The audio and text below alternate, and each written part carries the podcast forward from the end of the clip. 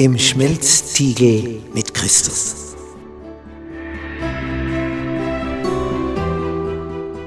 Bist du schon einmal in einem Stahlwerk gewesen, wo Stein so erhitzt wird, dass er zu schmelzen beginnt? Dass er rennt wie Butter in der Pfanne? Ja, wozu das Ganze? Was ist der Sinn davon? Dieser Stein wird geschmolzen, damit das Edle sich an einer Stelle sammelt und das Unedle.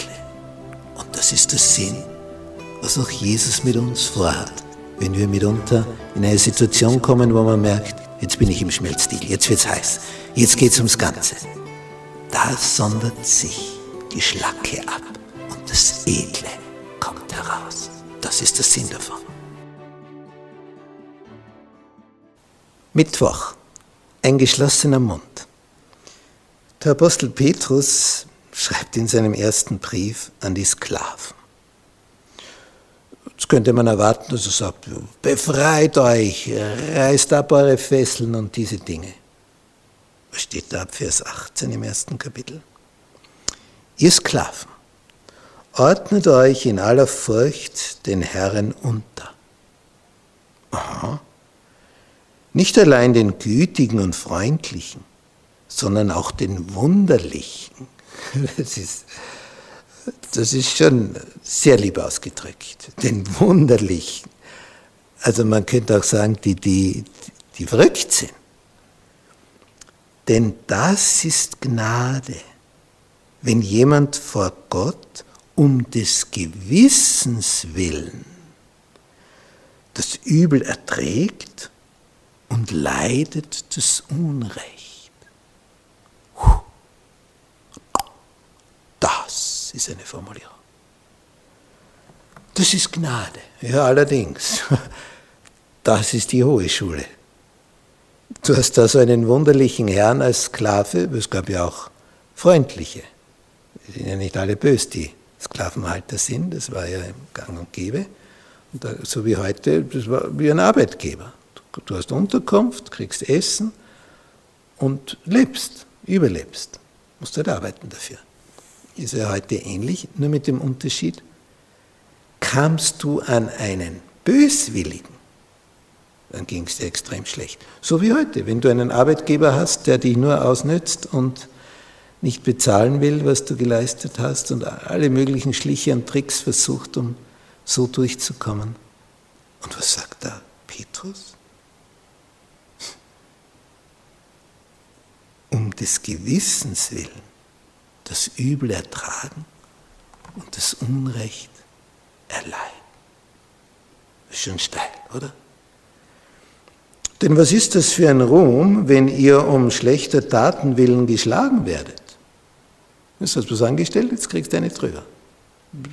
Was ist daran so Besonderes?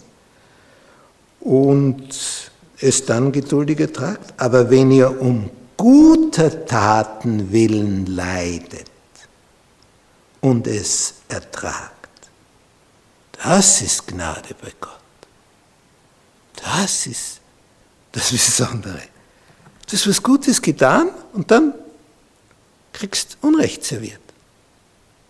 Und da steht, wenn du das schaffst, das ist Gnade bei Gott.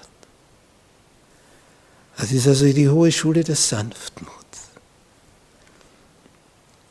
Und dann sagt er noch weiter, er legt noch eins drauf, der Petrus hier in Vers 21 im zweiten Kapitel. Denn dazu seid ihr berufen, da auch Christus gelitten hat für euch und euch ein Vorbild hinterlassen, dass ihr sollt nachfolgen, seinen Fußtapfen. Christus hat auch gelitten, sagt Petrus. Wo ist das Problem? Ja, aber ich leide so und jetzt.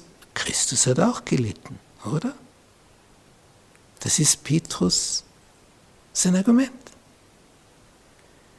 Und dann, dann steigert er das noch weiter. Er, der keine Sünde getan und in dessen Mund sich kein Betrug fand. Also da können wir uns ja nicht vergleichen, oder?